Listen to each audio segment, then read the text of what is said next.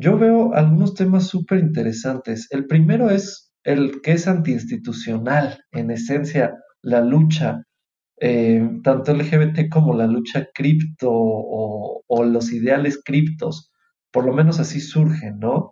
Es eh, luchar contra una institucionalidad y contra un marco teórico, ¿no?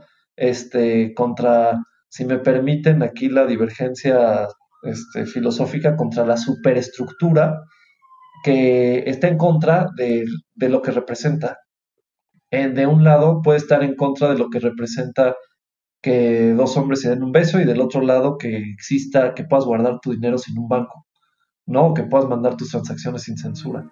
Pero estas mismas instituciones están en contra de los dos ideales y son a las que nos encanta referirnos como el heteropatriarcado. Bienvenidos a Espacio Cripto, tu podcast en español donde entenderás la fascinante industria de las criptomonedas y te mantendrás al día con lo que está pasando en este mercado. Este espacio cada día se vuelve más relevante y es fundamental continuar entendiéndolo. Aquí buscamos describir elementos sobre criptomonedas de una forma simple y entretenida. Yo soy Lalo. Y yo soy Abraham. Ojalá disfrutes este episodio. Venga. Hola, bienvenidos a este nuevo episodio de Espacio Cripto. Hoy volvemos a tener como invitado a Renato Carrega. Renato es inversionista y analista del espacio de los activos virtuales. Fundó lo que hoy es Naos Blockchain en mayo de 2016, gestionando un fondo y consiguiendo atender a más de 150 clientes. Fue uno de los asesores principales en temas de blockchain para el primer ICO mexicano y ha apoyado a proyectos en el espacio en México, Panamá, Canadá y otros países. Previo a Naos, trabajó en una firma de consultoría estratégica y es egresado del ITAM de las licenciaturas en Administración y Relaciones Internacionales. Este es un episodio muy especial para Espacio Cripto. Hoy hablaremos cómo la lucha LGBT tiene varios ideales compartidos con todo el movimiento cripto. Algo importante para nosotros es decir que en estos temas todos seguimos aprendiendo todo el tiempo. Por eso quisimos invitar a una persona que puede representar ambas voces de la mejor forma.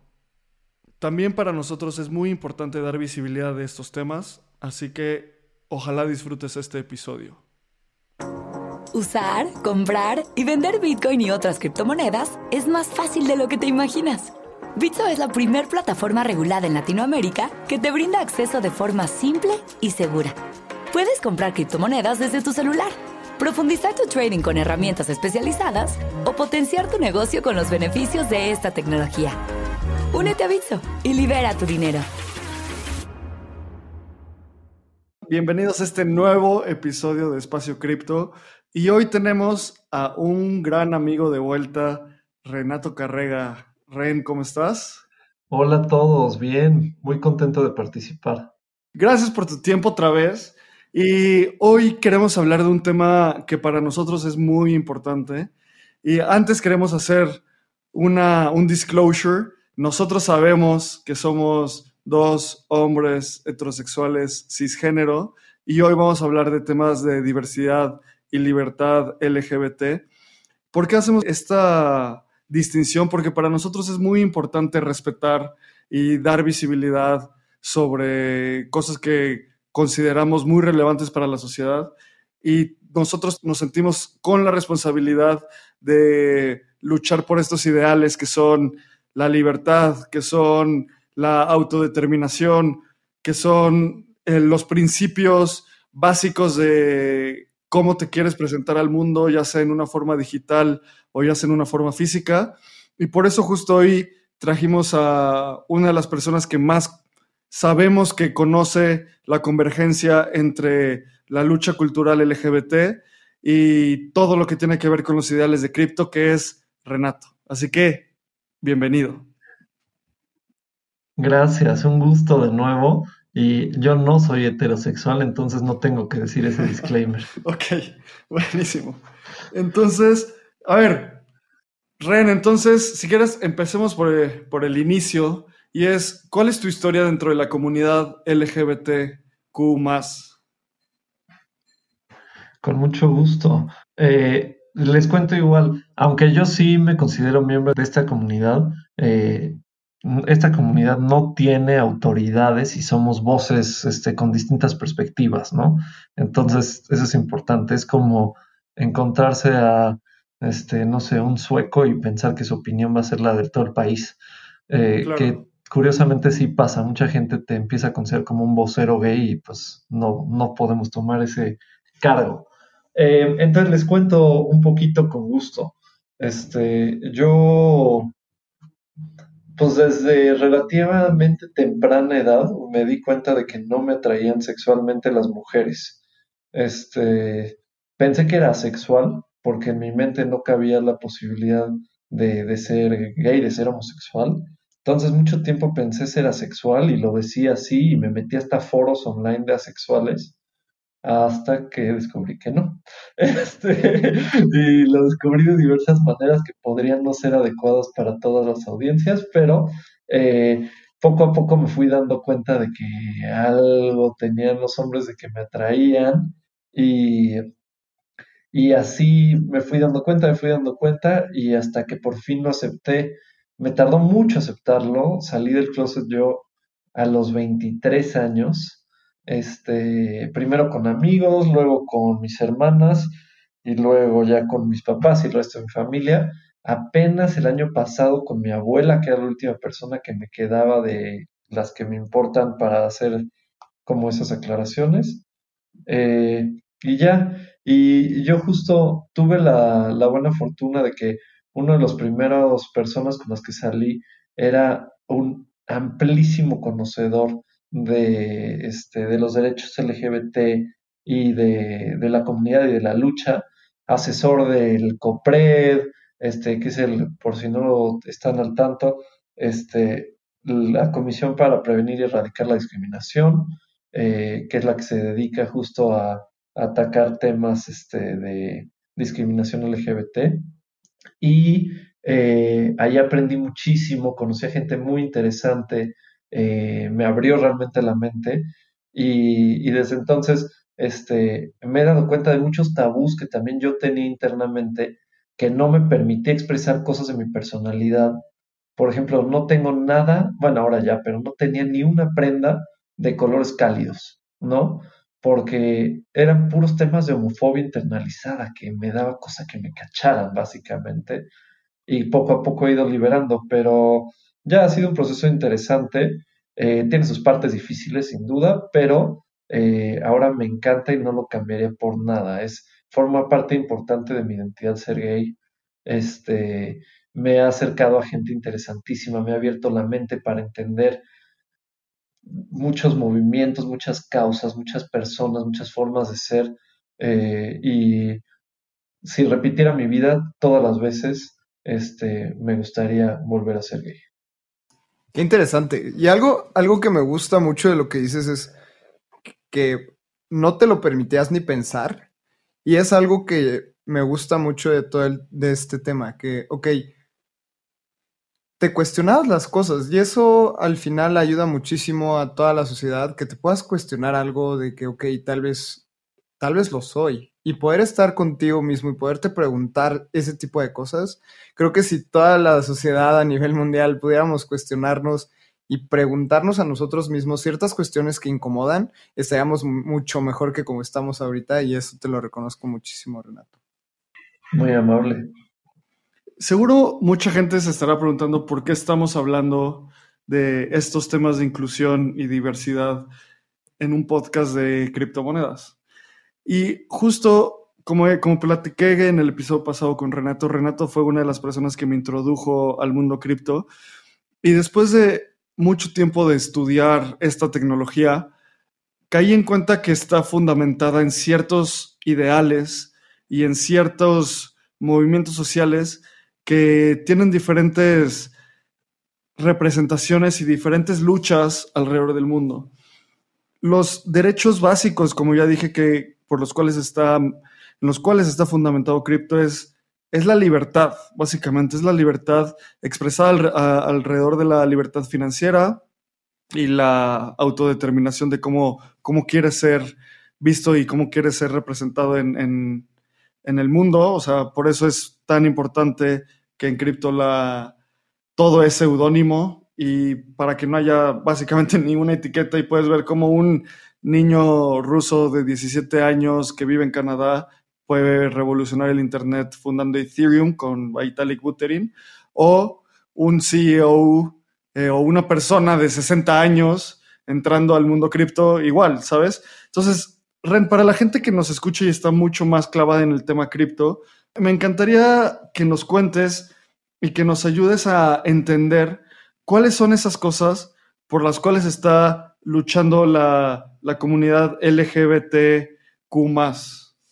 Claro, les, les cuento los aspectos básicos eh, y luego les cuento también en dónde yo veo la convergencia entre los ideales de cripto y los ideales este, de la comunidad LGBT ¿no? Entonces, eh, esencialmente la, la, lucha por los derechos gays, por simplificar el término, ¿no? Eh, surgió como una lucha por una supervivencia, literalmente. Eh, surgió ¿no? en 1969 en los Stonewall Riots. Quien no lo conozca, eh, les recomiendo googlearlo, es un tema interesante. Pero surgió en una redada policíaca a un bar gay, eh, obviamente prohibidos en la época, este, y donde no era ni la primera redada ni fue la última, pero algo hizo clic en ese momento en donde los mismos clientes del bar dijeron, ya no más y empezaron a luchar contra la policía y a luchar a golpes y a aventar ladrillos y a que no te llevaran a golpear a la cárcel, ¿no? Entonces eh, surgió como una lucha simplemente por supervivencia eh, y luego era una lucha y sigue siendo una lucha eh, por el respeto, por, por la inclusión y por la libertad y autodeterminación justo. Entonces, en el fondo lo que busca la lucha LGBT más es simplemente que nos dejen ser. Es eso. Y suena muy simple y mucha gente, hasta amigos me dicen, oye, ¿para qué todavía hay la marcha si ya tienen el matrimonio? Eh, uno, no tenemos el matrimonio en todos los estados de este país, cabe mencionar. Y no solo eso, sino que se rechazó esa ley en el gobierno de Peña Nieto. Pero, eh, dos, es por, porque todavía la existencia es resistencia para, para la gente LGBT más. Sea, a mí me han gritado en la calle, este, más de una vez, siete veces me han gritado en la calle, me han tratado de atropellar una vez, o sea, todavía es una lucha por supervivencia en una parte, por respeto, por tolerancia, ¿no? Eh, y por cierta inclusión en, derechos eh, pues básicos, eh, por ejemplo, ¿no? Que, que se te permita, desde temas de tu expresión de género, que sean respetados, hasta poder cobrar la fianza de tu esposo, que no la puedes cobrar hoy en el IMSS en la mayoría de los estados, ¿no? Este, si se muere tu esposo. No es fianza, perdón, el seguro. Entonces, es, una lucha en este sentido. Y si quieren, entrando a, a la convergencia, yo veo algunos temas súper interesantes. El primero es el que es antiinstitucional, en esencia, la lucha, eh, tanto LGBT como la lucha cripto o, los ideales criptos, por lo menos así surgen, ¿no?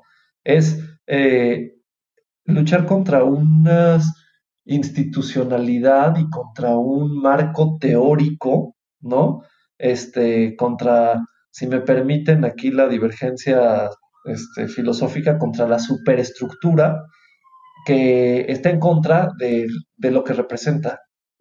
De un lado puede estar en contra de lo que representa este que dos hombres se den un beso y del otro lado que exista, que puedas guardar tu dinero sin un banco, ¿no? Que puedas mandar tus transacciones sin censura. Pero estas mismas instituciones están en contra de los dos ideales y son a las que nos encanta referirnos como el heteropatriarcado. Eh, entonces, en esencia es una, es una lucha contra instituciones muy poderosas. De un lado está ¿no? el, patriarcado o el machismo, eh, las concepciones tradicionales de género, y del otro lado están los bancos y el eh, capitalismo y las instituciones financieras y los gobiernos que imprimen el dinero. Y curiosamente estas instituciones de cripto, todas están operadas e ideadas por los hombres heterosexuales, patriarcales, machistas, eh, opresores del lado también LGBT más. Entonces, es una lucha antiinstitucional donde compartimos que la cabeza de las instituciones, pues, es la misma. Eh, y por otro lado, yo diría que hay ciertos ideales en común interesantes. Eh, la libertad, sin duda. luego, la inclusión, ¿no? en donde en el mundo cripto yo, yo vería que muchos proyectos buscan incluir a personas chiquitas, eh, darles poder que tienen hoy solo las instituciones y incluir a, gente con, sin necesidad de intermediación y de capacidades externas. Eh, no se parece tanto a la idea de la inclusión en el mundo LGBT, pero es la misma idea, es no buscamos este, inclusión las dos partes. Y por otro lado, me gustó lo que dijiste, Abraham, la no censura es un tema interesante. Eh, no sé si han visto, y es algo que a mí me han preguntado muchas veces, pero muchas veces en las marchas, ¿no? Del orgullo, eh, hay gente que está portando arneses y eh, artículos como de fetiches sexuales. Y este tema, a mí me han tocado muchas, eh, en particular madres de familia, que me dicen, es que eso por qué lo hacen, tampoco que nos tengan que enseñar eso, que eso no tiene nada que ver con lo que están pidiendo, nada más están ensuciando la causa, etcétera. Y no, es la misma idea, es, mira, respeta mis, mis gustos, mis preferencias, eh, lo que yo quiera hacer, lo que yo te quiero enseñar, lo que no te quiero enseñar. Eh, no me censures, es esa mismita idea. Eh, y es curioso porque en cripto tomamos la no censura como que alguien no tenga la capacidad de tener juicio sobre tus transacciones. Aquí es algo distinto, pero viene del mismo ideal, no censura. Oye, Renato, y es que justo queremos traer invitados y darles el foro y no pretendemos ser expertos y por esto queremos seguir aprendiendo. Y un tema que se ha escuchado y que has dicho, que lo que limita el crecimiento es el heteropatriarcado. ¿Nos puedes explicar qué es esto y o sea, sé que suena súper redundante e interesante como este tema como el heteropatriarcado, pero sí es algo que, hemos visto últimamente en el tema cripto y quiero saber tú cómo lo ves. Claro, y hasta me da gusto que menciones la palabra porque me encanta. Eh, ¿A qué nos referimos cuando hablamos del heteropatriarcado? Es esencialmente la superestructura eh, cisgénero heterosexual eh, machista, digamos. Entonces, para explicar a qué me refiero, eh, la idea de, una superestructura es eh, cuando un grupo de poder, ¿sí?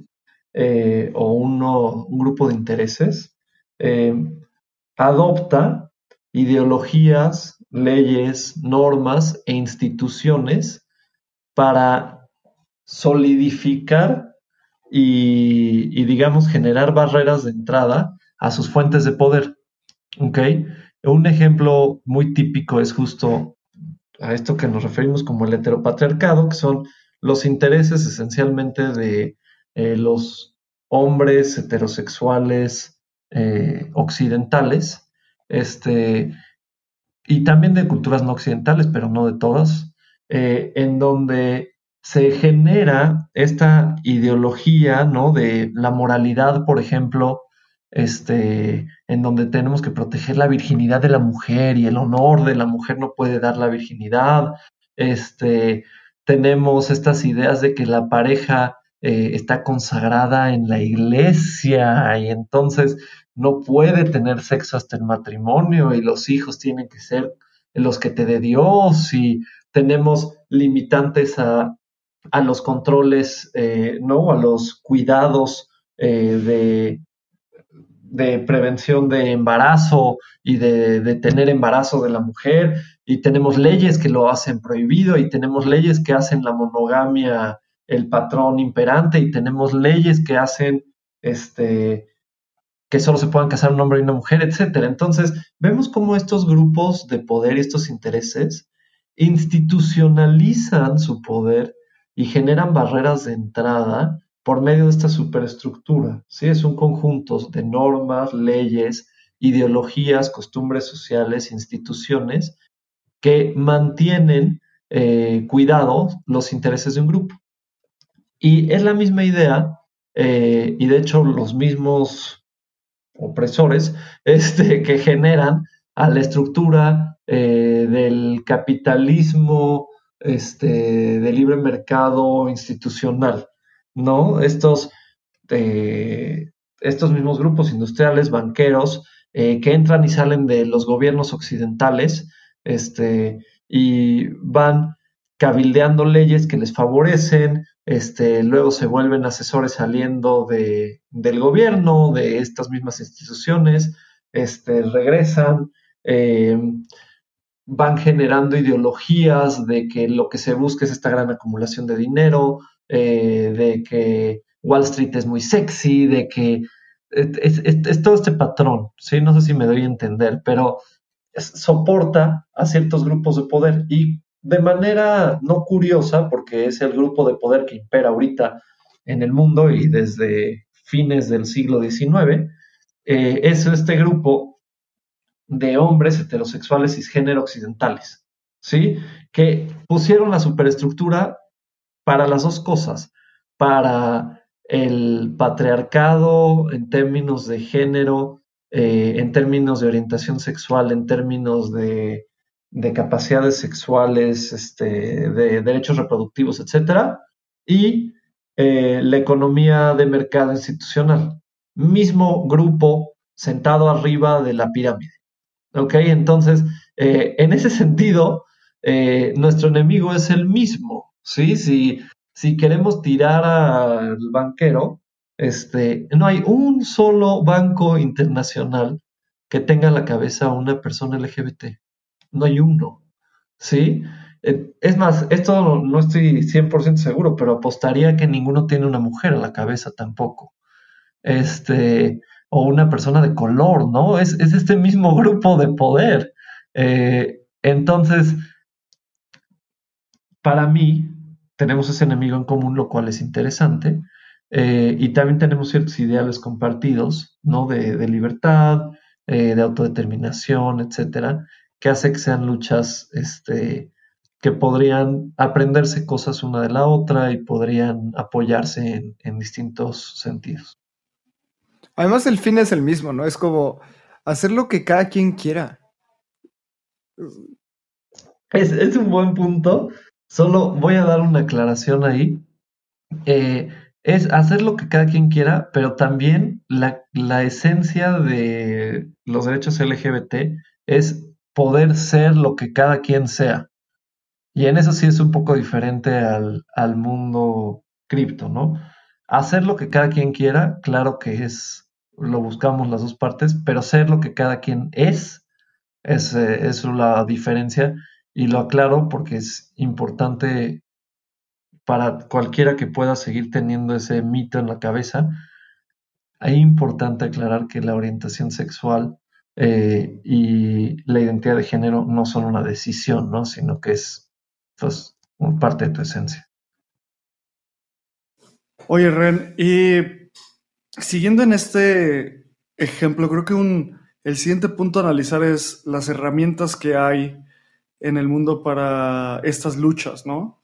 Entonces, tú que comprendes muy bien ambos ambos lados o ambas partes que estamos hablando entre el mundo cripto y la comunidad LGBTQ ¿qué herramientas existen en común entre esta lucha cripto y LGBT y qué herramientas podría, podríamos aprender en, la, en el mundo cripto sobre la lucha y sobre toda la historia que ha tenido el movimiento LGBTQ Interesante pregunta. Yo, yo diría que lo primero que es muy bueno aprenderle a, la lucha LGBT es eh, tomar, o sea, tomar las armas y tomar el poder sin pedir permiso. Este, esta lucha se la debemos, y lo que hoy tenemos de libertad se la debemos a, a drag queens aventando ladrillos en las calles no tan bonitas de Nueva York. Este, no, no, no, no pidieron permiso ni se esperaron a que las leyes cambiaran ni así, sino que exigieron sus derechos hasta obtenerlos. Eh, y en ese tema creo que es algo muy interesante que tomar y que se asemeja un poco a lo que hizo Bitcoin originalmente. Oye, voy a generar este nuevo instrumento financiero eh, y ¿quién me va a parar? Pues a, traten, es eso. Entonces eso, interesante. Eh, lo otro que, que creo que ahorita se puede aprovechar, que es interesante, es en la mayoría de los países occidentales, ¿no? Y digo la mayoría porque hay unos tristemente en regresión ahorita, este, llámese Polonia, por ejemplo, eh, se, se está volviendo ya políticamente inaceptable eh, estar en contra de los derechos LGBT. Y se ha vuelto un tema que también es debatible si es bueno o no, pero que ya hasta se toma como marketing para las empresas, la inclusión y ponerse la bandera gay en, este, en junio y este tipo de cosas que también es debatible si se está comercializando explotando, pero bueno. Em, pero, ¿qué, es la, cosa que sí se puede hacer aquí? Pues aprovechar la plataforma. Si otros están tomando, eh, si las empresas están tomando y haciendo que Pride sea un evento grande y que todos lo conocen y que estén los aparadores de todas las tiendas, eh, por lo menos podemos tomar esta plataforma para expresar cosas que sí nos importen y, dar visibilidad tanto a casos de éxito como a problemas que sigue enfrentando esta comunidad. Y creo que el mundo cripto tiene una oportunidad similar cuando tiene estas plataformas crecientes, ¿no? Ya se habla no sé, tres veces a la semana en los, la mayoría de los medios convencionales de cripto y de Bitcoin y de que si subió bajó y de que si Elon Musk dijo esto lo otro, etcétera. Y creo que tiene ahí un micrófono importante este, la comunidad cripto que aprovechar para expresar sus ideales y para poder este, declarar sus principios y realmente evangelizar a gente hacia la causa central. Y creo que es un tema que no se ha logrado del todo, ¿no? Las voces más fuertes hablan de Dogecoin y es Elon Musk poniendo sus tonterías a las 11 de la noche en Twitter. Este, y, creo que lo podemos aprovechar. Si están entrevistando a gente todos los días de cripto, etcétera, hay que aprovechar estos micrófonos y esta visibilidad para eh, pues traer a la luz eh, para qué existe esto, por qué existe, a quién puede beneficiar, eh, qué ideales tenemos, etcétera. Igual que, la comunidad gay hace y que puede hacer, ¿no? Aprovechando estos micrófonos que se le dan. Perfecto, creo que justo ese es uno de los puntos que para nosotros fue tan importante para hacer este episodio, porque entrar en detalle en esos temas es algo que es sensible políticamente y hasta en cualquier momento podemos decir algo que pues, no está bien porque seguimos aprendiendo y para nosotros el punto es solo que existe el micrófono, ¿sabes? Y que alguien de la comunidad, y como dijiste, no es como que tú representas a la comunidad, pero obviamente nos puedes dar muchísimo más contexto de lo que nosotros podemos entender, pueda venir y, darnos y abrirnos los ojos de cómo las luchas y los ideales básicamente son muy similares, representados a través de muchas otras cosas.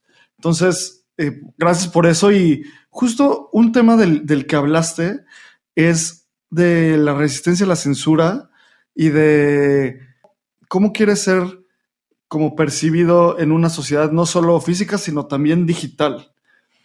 Y eso es un tema muy interesante en cripto por todo este tema de la economía seudónima, cómo tú te puedes presentar en un medio digital sin que exista ni un sesgo, porque lo único que eres es un, o sea, tu única representación es un username.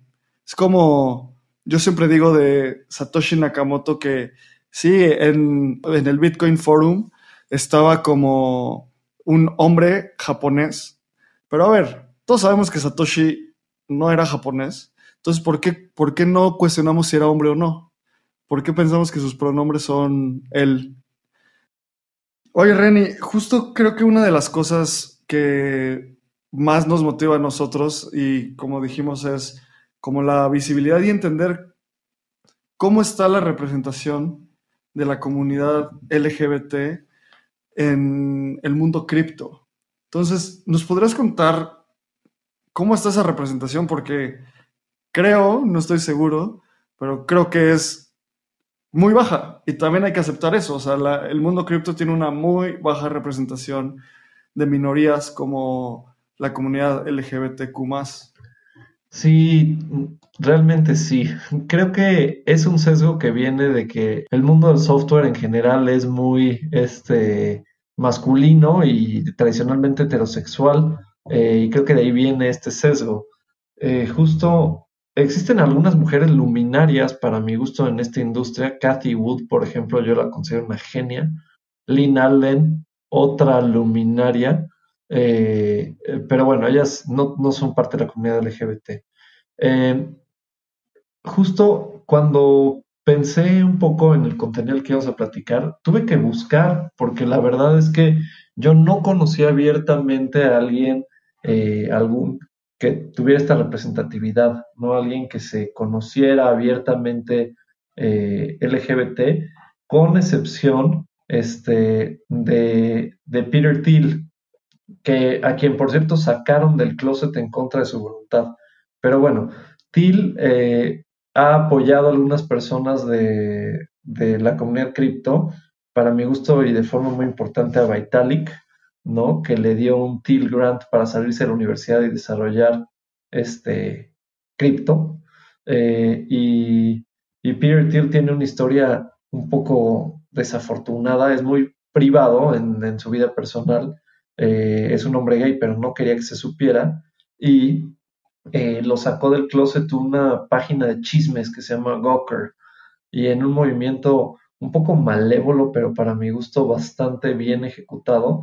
Eh, después Gawker sacó unas fotos íntimas de este, este luchador bien desagradable Hulk Hogan, este, pintando el cuerno. Y no tenía nada que ver con Peter Thiel, ¿no? Este, por suerte, espero que Peter Thiel tenga mejores gustos, pero bueno. Eh, y entonces le, pagó un equipazo de abogados a Hulk Hogan para que demandaran hasta la quiebra a Gawker en venganza por haberlo sacado del closet y así lo lograron. Entonces, por sacar las fotos de la vida privada de, de Hulk Hogan, este, les hizo la venganza a Peter Thiel. Pero bueno, fuera de esa historia, estuve buscando un poco y existe un token que salió la premisa y últimas noticias hasta el 2020, pero todavía no está en exchanges, que es el LGBT token. Lo fundaron una, un grupo, una fundación este, de los dueños de Hornet, que es una red social gay. Eh, y la idea es que pudieras pagar, ¿no? Es un medio de pago eh, y un porcentaje de, la emisión se iba a ir a apoyar a causas este, de LGBT y este, un primer caso de uso iba a ser dentro del app de Hornet. Entonces, podría ser interesante si sale. No sé si tendría mayor éxito porque los medios de pago, este, aunque el tema comunitario esté interesante, pues requieren esa masa crítica, ¿no? Es un tema. Y lo, el otro eh, caso que encontré interesante es eh, Jody Pasquale, que es el CEO de un fondo de fondos eh, cripto que se llama Pit, Pitbull Capital. No, Bitbull Capital. Si no, tendrían problemas de copyright. Eh, Bitbull Capital. Entonces, este, él, que es un hombre abiertamente gay, pero solo eso, y buscando Ok, no, pero también lo que decías de Peter Thiel es como, él fue la primera persona que invirtió en Facebook. Eh, también es co-founder de PayPal. Eh, o sea, hay gente muy interesante dentro del ecosistema cripto y LGBT, tal vez todavía no es momento de saber quiénes son. ¿O tú qué piensas sobre ese tema? Porque muy probablemente no haya nada más tres personas. ¿Por qué no, no lo hacen abiertamente y pueden decir, ok, soy parte de esta comunidad? Pues cada quien tendrá sus razones, ¿no? También depende qué datos de ti presentes ante el mundo. Es un tema eh, que es derecho de cada quien el salir del closet, más no obligación, ¿no? Eh, y es muy curioso porque hay muchas personas este, que no lo viven, no lo entienden, pero alguien famoso, no sé, Ellen DeGeneres, sale del closet un día en su programa y todos ya se enteraron de su sexualidad. Pero si no eres Ellen DeGeneres, si eres yo, por ejemplo, este, cada vez que conoces a alguien nuevo, eh, cuestionas, híjole, le digo, no, te da flojera, a ver qué responde, si te va a decir, ay, yo te apoyo, si te va a decir algo malo, si es un tema, si se merece saberlo, etcétera. Entonces, es un tema porque es estar constantemente saliendo del closet y es una decisión cuando lo haces y cuando no, y a veces es por practicidad. A mí, alguien que voy a hablar con ellos dos veces en mi vida y me dicen, este, ay, ¿estás casado? Les digo, no. Mm, ¿Y tienes novia? No, se acabó el tema. pero, eh, pero luego me, duele a mí mismo, digo, ¿por qué no le digo no tengo novio? Eh, pero a veces es también por eficiencia. En cualquier caso, eh, ese es un derecho de cada persona, puede no salir del closet, pero también yo creo que sí hay un tema en la comunidad cripto de, pues que no es tan diversa. No, no sé, ustedes estuvieron en el evento de Miami, de los conferencistas, ¿cuántos que no fueran blancos podían contar? Creo que ninguno. No, o sea, es, una comunidad bastante de, de, nerds de computación, este, occidentales y asiáticos algunos, pero no, hay muy pocos, si hay proyectos de cripto africanos, hay unos padrísimos, eh, justo yo vi un panelista este, africano de buen nivel, eh, pero hay, es una comunidad bastante poco diversa. Eh, y yo creo que es una oportunidad que tiene, porque con la diversidad pues vienen distintas perspectivas e ideas de cómo resolver problemas. Wow, eso está muy interesante. Y sí, justo como decías, o sea, creo que es de hecho de cómo manejarlo, ¿no? Pero que, que ojalá lleguemos a un momento en el que no tengas que decir, ay, ¿por qué no le dije? ¿Sabes? O sea, que pueda ser lo más normal del mundo y poder decir, pues, X, ¿no? Y que nadie lo tome mal, pero pues, ¿cuánto crees que, o sea, en, tu opinión, y qué tiene que pasar para que esto sea mucho menor a como es al día de hoy?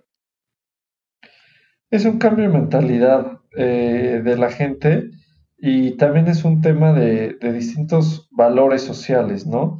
Eh, hoy pensamos que eh, la modernidad es más abierta a lo que era la antigüedad, pero no necesariamente, ¿no? Los, este, los romanos, por ejemplo, era súper común que tuvieras este, amantes gays, de hecho era la norma, y el estándar de belleza era masculino y era un tema muy homoerótico, solo basta ver las esculturas romanas este, ¿no? La, la, mujer era más utilitaria, era la que tenía los hijos, eh, y la belleza era la masculina. Y no sé, los samuráis es otro ejemplo interesante. Era muy común entre los samuráis que, tuvieran sexo entre ellos, aunque tuvieran esposa e hijos. Eh, y es, son realmente valores más bien este, judeocristianos y más cristianos todavía que, que son eh, tradicionalmente más cerrados ante, ante estos temas de diversidad. Igual en comunidades no occidentales eh, hay mucha más apertura en sexualidad. En México, caso padrísimo, los muches, ¿no? Este, que son un, tercer género en la cultura zapoteca. Este, y era algo completamente normal. Este, y sigue existiendo ese grupo, es muy interesante. Eh, pero bueno, entonces esta idea del binario este, de género sexual es una idea occidental, es una idea cristiana y es una idea, este, bueno, judeocristiana y es una idea también este, relativamente nueva. Eh, hasta el siglo XIX, fines del XVIII y durante el XIX realmente se establece la idea de la heterosexualidad. Antes este, no, no existía tanto esa noción. Eh, entonces, es, por ahí péndulo y son valores sociales y es eh, ir eh, pues abriendo y modificando y entendiendo, eh, etcétera. Ahorita yo creo que vamos por buen camino en la mayoría de los países occidentales.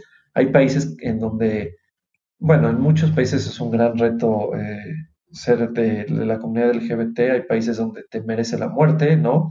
Este, en nuestro país hay un temota todavía de transfeminicidios, por ejemplo, muy grave.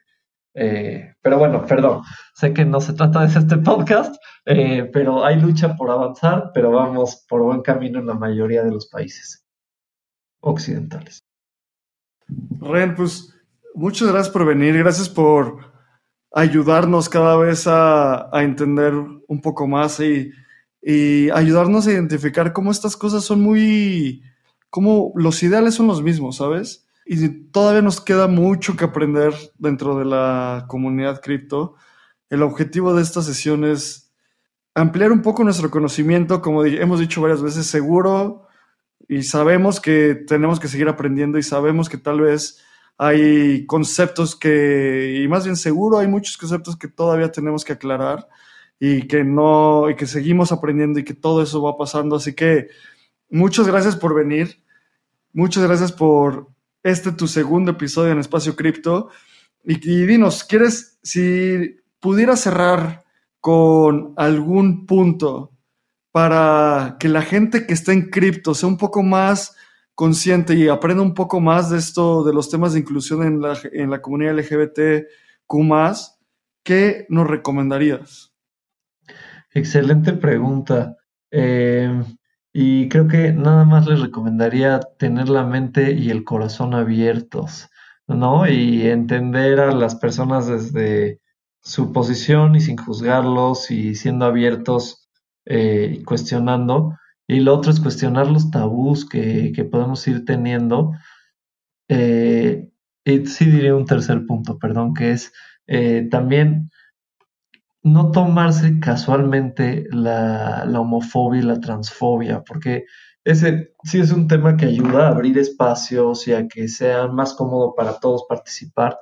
Eh, no sé, que, no tomemos, por ejemplo, desde cosas como gritarle al portero puto en un partido, este, no se agradece, hasta esos, esas cositas así de, ay, ya, este, no seas marica, anímate, etcétera, ah, ayuda que no, que luchemos contra esas cositas en nuestra vida diaria y darnos cuenta de dónde vienen y, poder ser sensibles, este, y apoyar a las luchas hermanas. Entonces, solo les diría eso. Les agradezco mucho el espacio. Un gusto platicar con ustedes siempre. Este, y para los escuchas, es felicidades si lograron llegar al final de, este podcast porque espero que de algo les haya servido eh, y que podamos ser una comunidad cripto cada vez más eh, diversa, incluyente y rica. Renato, muchísimas gracias. Oye, ¿cómo la gente se puede contactar contigo si tienen preguntas, si quieren hablar de cripto, si quieren hablar eh, de temas de la comunidad? ¿Cómo, ¿Cómo, te pueden contactar? Manden un mail con mucho gusto a renato.nausblockchain.com eh, o por Twitter, arroba Renato Carrega. Buenísimo. Eh, bueno, a mí me pueden contactar en Twitter como arroba Lalo Crypto o me pueden mandar un correo a lalo arroba io. Abraham. A mí me pueden contactar como arroba abramcr o en abram arroba io. Y muchas gracias por escucharnos. Nos escuchamos en la siguiente.